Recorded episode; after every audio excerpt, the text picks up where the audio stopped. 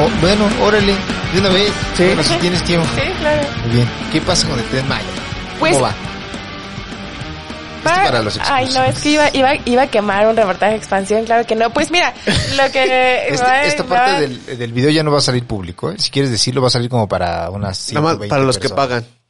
¿Sí? Sí, no, pero igual sí, no, no. Puri, Puri me va... No, pero bueno, fui por ahí de, me parece que fue diciembre, al tramo 1. Ok. El Tren Maya está dividido en cinco tramos eh, que están construidos por diferentes empresas, aunque tienen el mismo planteamiento, ¿no? Que, o sea, es una obra de 1.500 kilómetros que aunque eh, quisiera haber recorrido los 1.500 kilómetros, pues está bastante complejo. 1500 kilómetros todas las estaciones que va a tener. Sí, es la ruta completa. Ok. Eh, yo fui, el tramo 1 está entre, eh, abarca Chiapas y Tabasco. Eh, yo creo que el tema del tren Maya es la complejidad porque no solamente se desarrolla el tren o no solamente se desarrolla la ruta del tren, o sea, tiene que traer, o sea, trae porque tiene que traer muchísimo más proyectos eh, sociales, económicos, infraestructura vial, turística, eh, tiene reubicación de viviendas, la parte medioambiental, o sea, es un proyecto con demasiados ejes. El problema que yo le veo al tren Maya eh, es el tiempo. Un aeropuerto, el aeropuerto express, que así yo le digo a Santa Lucía, que me parece que cuando se termine, o sea, si, si se inaugura en esa fecha va a ser el que se construyó más rápido en el mundo Ok. Es un aeropuerto, ¿no? Y es una obra súper compleja, pero el tren abarca demasiadas, demasiadas aristas, demasiado, eh, sobre todo contexto social y medioambiental, y también tienen muy poco tiempo. O sea, la promesa es que la obra física esté lista en junio del 2023 para que las operaciones empiecen por ahí de diciembre. O sea, me parece muchísimo, sobre todo para este momento en el que todavía no está toda la ruta definida. Se siguen haciendo modificaciones. Apenas en la Riviera Maya, en el tramo 5, se cambió la ruta. Ya se habían iniciado obras que sobre todo eran obra- obras de terraplén, o sea, de por donde va a pasar, pasa, se hace- el INA va y hace excavaciones, da el visto bueno de que no hay nada ahí y se empieza a aplanar. Eso ya se había comenzado a hacer, pero se cambió la ruta y todavía no saben exactamente por dónde van a pasar. Se está haciendo una negociación que se dice aviso de expropiación con la SEDATU eh, para como agarrar terrenos y saber si al final sí se va a poder pasar por ahí. Entonces es difícil, ¿no? O sea, tienen un poco más de un año, pero todavía no hay ruta definida. Entonces, O sea, eso no es lo... no, no están, todavía no deciden dónde va a parar exactamente el tren. Ajá, por dónde va a pasar y por dónde van a ser las paradas del tramo 5, por lo menos. ¿Y cuántos estados ocupa el tren Maya? A ver, ocupa Tabasco, Chiapas, Campeche, eh, Quintana Roo, Yucatán. Ok. Me falta uno, no, ¿verdad? ¿Chiapas? Sí, ya, sí lo dije, Chiapas, Tabasco, Campeche, Quintana Roo, Yucatán. O sea, de Chiapas va Tabasco, Tabasco, Campeche, Yucatán y Quintana Roo. O Sí. sea, hace esto, digamos. sí, y luego como que regresa a Chiapas. Ok. O sea, no hasta el inicio llegó. ¿Es- ¿Va a ser un circuito o es solo como una curva? No, sí es un circuito. Es un circuito, ajá. Sí, se vuelve a unir. Sí regresa. Sí. Y es un, es el, el principal objetivo del, del tren es turístico. No. ¿Cuál es? O sea, sí, objetivo? sí es muy fuerte, por eso lo está llevando Fonat- Fonatur, Ajá. pero bueno, eh, platicando con las autoridades de la anterior administración, porque ven que cambió el director Sí. de Fonatur y, y el equipo completo cambió, era sobre todo eh, como mejorar la agroindustria del sureste del país. Lo que pasa es que el sureste del país es, es rico en, en agricultura, las personas se dedican principalmente a esas actividades, pero lo que hacen es que cultivan y después lo mandan al centro de México para que sean procesados y al final ellos vuelven a, comprar todos estos productos y traerlos más caros, ¿no? Porque no hay mucha conectividad, porque no hay mucho desarrollo económico, de servicios, de infraestructura. Entonces, uno de los objetivos principales es que al haber todas estas conexiones, ya las personas van a poder producir y como procesar alimentos y comercializarlos en estas zonas. O es sea, uno de llevar los sus, principales. sus alimentos de zonas a zonas Ajá. distintas. Sí. Ok. Pero también tiene fines turísticos. Sí, también es súper duro lo turístico. Está enfocado principalmente, o bueno, como lo manejaba, lo que, lo, lo que más sabemos es lo que decía Rogelio Jiménez Pons, porque justo cuando se fue, eh, llegó Javier May, fue cuando empezó la veda electoral. Ajá.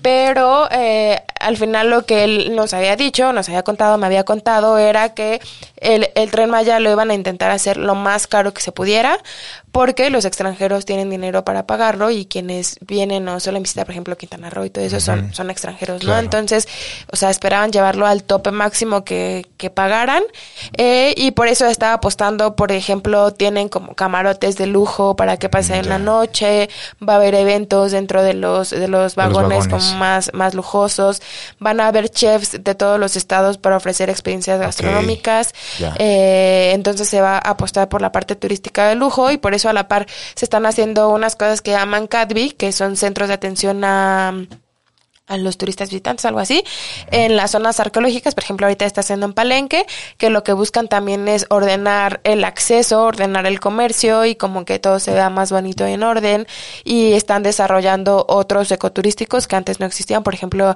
en Chiapas están haciendo como al- algunas como ciudades pequeñas, como como tianguis artesanales y escuelas y así también para desarrollar otros polos turísticos. ¿Y es como eh, un tren bala o es un tren normal? No, eh, va a viajar de entre 140 y 160 kilómetros por hora. O sea, sí va a ir muy rápido, mucho más rápido que los de carga, pero al ser turístico no, no es bala. O sea, yo creo que si fuera solamente de pasajeros sí podría ser bala, pero no, es, es como con fines turísticos. Aunque va a tener eh, la parte para pasajeros que buscan que sea como máximo 90 pesos el, el trayecto completo para las personas que trabajan, por ejemplo, de Quintana Roo y que viven en otro estado. Ok. ¿Cómo cuánto tiempo se haría más o menos? Depende de punto a punto, pero me parece que son como, o sea, de Chiapas, no, o sea, es que se, te puedes llevar, también depende de las paradas. Por ejemplo, en la parte turística puede ser dos días. Ajá. Ajá. Claro. Pues pero sí. punto a punto como 40 minutos, una hora, depende de si de... Ya. O sea, porque es diferente, por ejemplo, de Chiapas a Tulum, que ahí es cuando ya tienes que quedar, Pues sí. que de, de Chiapas a Tabasco. Claro. O sea, son, em, son, van a ser muchísimas paradas las que va a ser. Sí, hay estaciones que son las paradas obligadas y esas son como una o dos por destino turístico. Por ejemplo, va a haber una en Tulum o iba a haber una Claro. porque se va a modificar en Escárcega, en Palenque y dentro de la ruta van a haber paradas que esas son, me parece que son 19, pero esas son las que no están definidas y eso va a haber como dependiendo de la demanda. Se van a establecer horarios y si hay mucha gente, por ejemplo, que sube a las 8 de la mañana, el tren se va a parar ahí, pero si, no sé, a las 4 de la tarde identifican que nadie se para, no se va a parar en ese momento, pero van a existir las paradas. Que van a estar sobre todo como en las comunidades y no en las zonas tan turísticas, sino en donde trabajan las personas, donde viven los trabajadores. Ah, ok. Entonces no va a haber mucha parada en, en digamos, zonas arqueológicas, ¿o sí? Pero la de Palenque, o sea, sí, sí se espera que con los CADBIS, que son las zonas como arqueológicas Ajá. fuertes y que a consecuencia son los destinos turísticos de esas ciudades, sí va a haber estaciones. ¿Cómo cuánto varos está metiendo esto? Eso dato no me acuerdo. O sea, sé que va a salir carísimo y que se le aumenta, por ejemplo, en este ejercicio, en el 2022, el Tren Maya es lo que más se comió el presupuesto de turismo y se duplicó de acuerdo al año pasado. No quiero decir el número porque la verdad soy muy mala con los números y Ajá. no, o sea, lo del Tren Maya no me lo ah, me acordaba ahorita, pero es es caro porque es un proyecto caro. Han habido sobrecostos. Ah, ya, 200 mil millones de pesos. Creo que eh, se estima que en eso va a acabar, ¿no? 230 mil millones Ajá. de pesos. Sí. Está más, más caro que el aeropuerto, entonces. Sí, y es que, por ejemplo, va a haber como, o sea, tienen esta parte de fibra óptica. Se encareció mucho porque una parte, la mitad del, del recorrido va a ser eh, diésel, energía. Antes todo iba a ser diésel, ahora va a ser dual, eh, con... ¿Como el- con energía renovable también? ¿O cómo? Pues con energía no, eh, renovable, no sé, no sé, ahí ya es como política energética que, es otro tema, pero por lo menos con energía y se espera que en el futuro otras administraciones o cuando se haga más del tren o algo así, eh, se pueda energetizar toda la ruta, pero, o sea, esa parte se, se está calculando así para que por lo menos se empiece a funcionar con estos dos sistemas y por eso se encareció mucho, el- o sea, es que es una obra, son, son 1500 kilómetros, es carísimo. Es un chingo.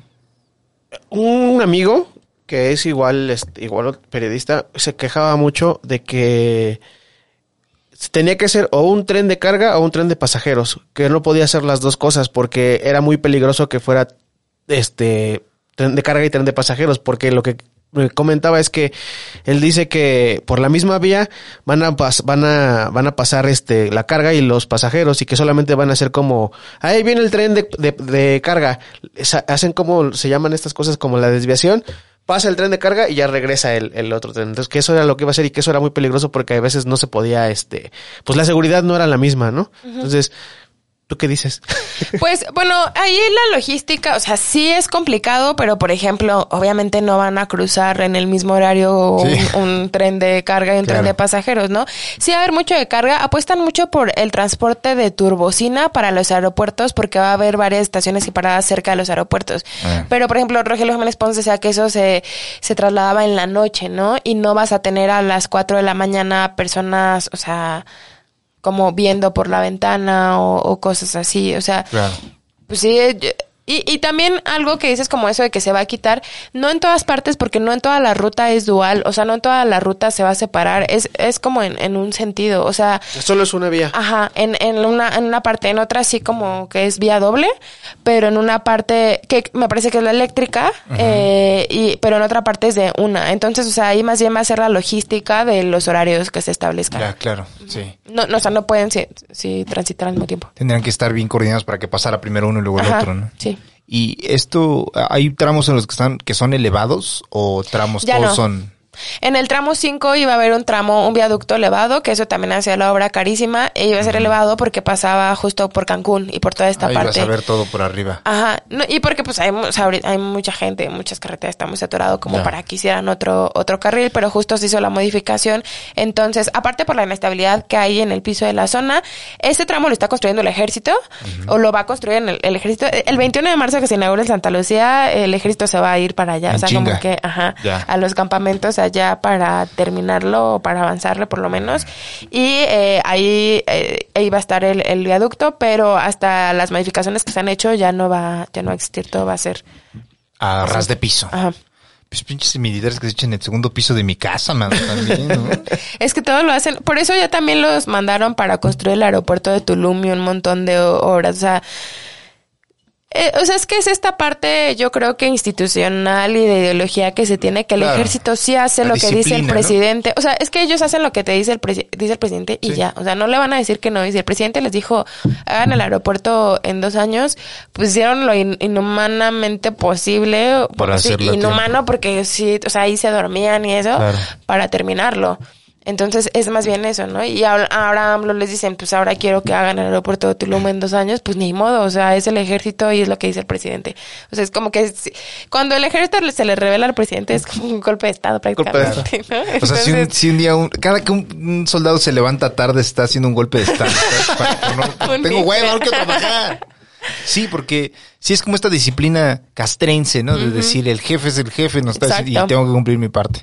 Qué cabrón, güey. Pero, o sea, no da, no, a da miedo, así de, bueno, o sea, sí, vamos a hacerlo humanamente posible por terminarlo a tiempo, pero, y si por terminarlo a tiempo dicen, ah, esta pinche, no metas esa varilla, déjala ahí. pues eso es también lo que el, eh, este, este vez- perno está mal puesto Pues Ándale. es que justo fue después de eso en donde Rogelio Jiménez dijo, no, como no, vamos a hacer todos los sistemas de seguridad, ¿no? Y luego fue como de, ok, güey, pero igual lo, o sea, lo van a hacer rapidísimo y es una obra impresionantemente Sí. larga. Y por ejemplo, lo que hace el Tren Maya o lo que estaba haciendo era meter a organismos internacionales para que mientras ellos iban en chinga, ellos iban o van checando y asesorando y eso. Pero también es bastante confuso. Es que lo que está pasando es que todo está siendo empalmado. Lo que pasó en el aeropuerto para que pudieran terminar a, a tiempo más allá de ¿De la obra. Ajá, de la IFA, fue que todo se hizo eh, como empalmado, como al mismo tiempo, o sea, los permisos, mientras el plan maestro, o sea, como todo, todo al mismo tiempo para terminarlo, porque sí es una chinga, por ejemplo, tener que hacer los estudios, ¿no? O sea, el plan ejecutivo, el plan maestro, las pruebas de impacto ambiental, la mía, que el tren Maya, por ejemplo, en algunas partes todavía no tiene manifestación de impacto ambiental. Claro. Este, eso es lo que están haciendo. Y ven que hubo un decreto que para declarar las horas Sí. de infraestructura de seguridad nacional, Seguridad nacional. que lo que hacen es que justo empiezan mientras están los, los, los permisos para hacerlo más rápido. Porque el, el Tren Maya llevaba un retraso de seis meses y para el último conteo justo con ese decreto se han ahorrado seis meses. Y, o sea, bueno, esta, esta certificación internacional de seguridad, ¿la tiene ya chida el AIFA o, o en el me entró la duda? ¿Cuáles? ¿Las de la... Pues, digamos, para ¿Las que no- organizaciones? Sí, para que no ¿La pase los de, los de la línea Ajá. 12, por ejemplo. Uy, pues, o sea, es que eh, las de que se hacen de infraestructura, o sea, como de la obra en sí, son sobre todo, no son internacionales. Es, ju- justo lo aprendimos con la línea 12. O sea, son las propias empresas o las, el propio gobierno y así los que lo Ah, certifican. Ajá. O sea, por ejemplo, aquí DNB, la empresa noruega. Ajá, sí, sí. Ajá, entró hasta ahorita ya que había pasado el cagadero. Pero quienes certificaron en ese momento, sí, sí creo que contrataron a una empresa italiana o algo así, pero la cuestión no es como que sea un organismo, son empresas Ya. privadas a las que contratan Ya. y certifican las obras, pero no es como que haya alguien que, o sea, como la estas- ONU, por ejemplo, que diga, ah, sí, está chingón. Ya, estas empresas tienen como eh, la autoridad, digamos, Sí, de, de como que a eso se dedican. Ya, ok.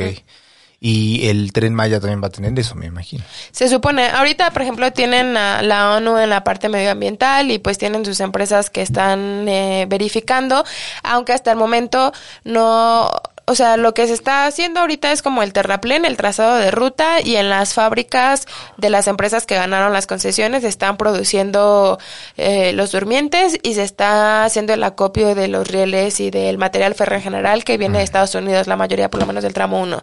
Ya. Entonces en eso está.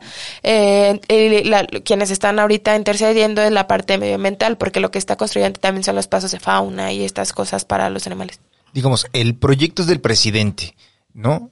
Hay un nombre que digan, es tu responsabilidad, la responsabilidad del Tren Maya es de tal cabrón o tal persona, tal mujer. Sí, antes era de Rogelio Jiménez Pons, que ya lo quitaron y ahora se fue a la Ah. subsecretaría de infraestructura y ahora es de Javier May, que antes eh, era el secretario de bienestar. Es la persona responsable que mueve, to- mueve todos los cables del tren Maya. Ok. Mira nomás. Mira nomás, man. Eh, todo lo que hacen para que la banda se vaya a drogar a Tulum, ¿verdad? qué, qué- qué chulada, qué chulada. Eh, pues eh, este, te dices que estará listo ya en operaciones diciembre 2023. Sí, en las pruebas operativas, sí. ¿Las pruebas operativas ya son con gente, digamos, que paga un boleto o No, no, son como el... soldados? Súbanse también. Pues es sobre todo como trenes vacíos, Ah, ya. ajá, como Ok. mecanismos, seguridad, o sea, como ver que funcione. Y pasadas estas pruebas, más o menos como por qué mes. Pues sí, se, espera que en 2024 entre, o sea, cuando terminen las pruebas, fin- o sea, diciembre también se terminan o inicios de 2024 debería estar. Que bueno, la última auditoría dice que lo más probable es que se retrase la obra, pero pues la promesa está como, o sea, lista, lista la obra, terminada en 2023. Ok. Ok. Eh. Porque de hecho justo apenas hubo un amparo en donde en algunas partes otra vez le suspendieron las, las obras. Eso ha habido, han, ha- han interpuesto muchísimas demandas para que dejen de construir porque organizaciones dicen que interfiere como con su calidad de vida y con sus comunidades y el medio ambiente. Eh, y ahorita me parece que hubo otra en donde reti- retiraron los permisos que había dado la Semarnat, o sea, la manifestación de impacto ambiental a una zona y eso quiere decir que no pueden construir porque tienes que tener la mía para empezar a construir. Entonces, ahorita como que están en ese conflicto, pero como estamos en veda electoral, realmente no sabemos por parte de Fonatur y del Ajá. gobierno qué está pasando respecto a esa obra. Verga. Eh, ¿Tú crees que lo, ter- lo haga lo que hasta donde pueda llegar para dejar la lista antes de las elecciones del 24? O Yo sinceramente, por no no por como veo los trabajos, creo que pues, está intentando hacer, como veo la complejidad de la obra y los problemas que han estado hasta ahorita, no creo que esté lista. Yo creo que lo que van a hacer es inaugurar una parte, que sí, de hecho es como una primera etapa, me parece que no se va a inaugurar todo, por ejemplo, el tramo 6, el 7 y mm, creo que había un 8, el 6 y el 7, no, o sea, ni siquiera han empezado las construcciones ni nada. Eh, tal vez una partecita la van a inaugurar para, o sea, pues, para enseñar que se va a inaugurar, pero yo no creo que el proyecto entero se vaya a terminar a tiempo. Y digo, o sea, no porque estén haciendo, o sea, si lo hacen bien o si hacen mal, ya es como opiniones Claro. diferentes análisis distintos, sino porque la obra es muy compleja y porque hasta el momento ni siquiera hay una ruta definida. Ok. Ahí está. Bueno, Manix, pues ahí está. Pa' que Ahí quedó. Para que vayas pensando cómo... ¿Qué te vas a poner cuando vayas al tren Maya? Hasta 2024. 2024 también es el mundial, ¿no? 2000, no, el mundial es el. ¿Es este, ¿es este año? No, 2026 es. O sea, este año es mundial. Sí, cierto, este año Este año es el mundial. En Qatar. De fútbol. Yo ni me acordaba. Este año es el mundial y en el que, el que va a ser aquí en, En México, México, ¿no? es el que sigue. Entonces, el, ¿en vein- cuánto? En el Azteca. 2026. el 26, ajá. Sí. Ahí está. Pues mire, si usted tiene planeado, si usted es de Chiapas y su sueño siempre ha sido ir a un rave en Tulum, en 2024 va a poder. ¿Cómo ve? Ah, no, 2000 más tarde, porque igual y no terminan en ese año. Pero de que va a poder, va a poder. Ok, y de camino va, le van a hacer manicure, su facial, va a ir recostado, todo chido. Entonces, muchísimas gracias por, por acompañarnos, Manix. Te agradecemos mucho la, la plática. Estuvo muy ilustrativa. Muchas gracias. Mucho dato duro. Muy, muy interesante. Muchísimas gracias por acompañarnos. Este, Chino, muchas gracias a ti por prestarnos Casero Podcast. Y gracias a usted que da su manutención mes con mes para que este proyecto, este sueño llamado Status Culo, continúe. Recuerde que parte de su donativo va para ayudar a Nadia Castañeda. Radio Shaltok 102.5 FM, eh, radio comunitaria en la lengua náhuatl. Ahí está. Vámonos.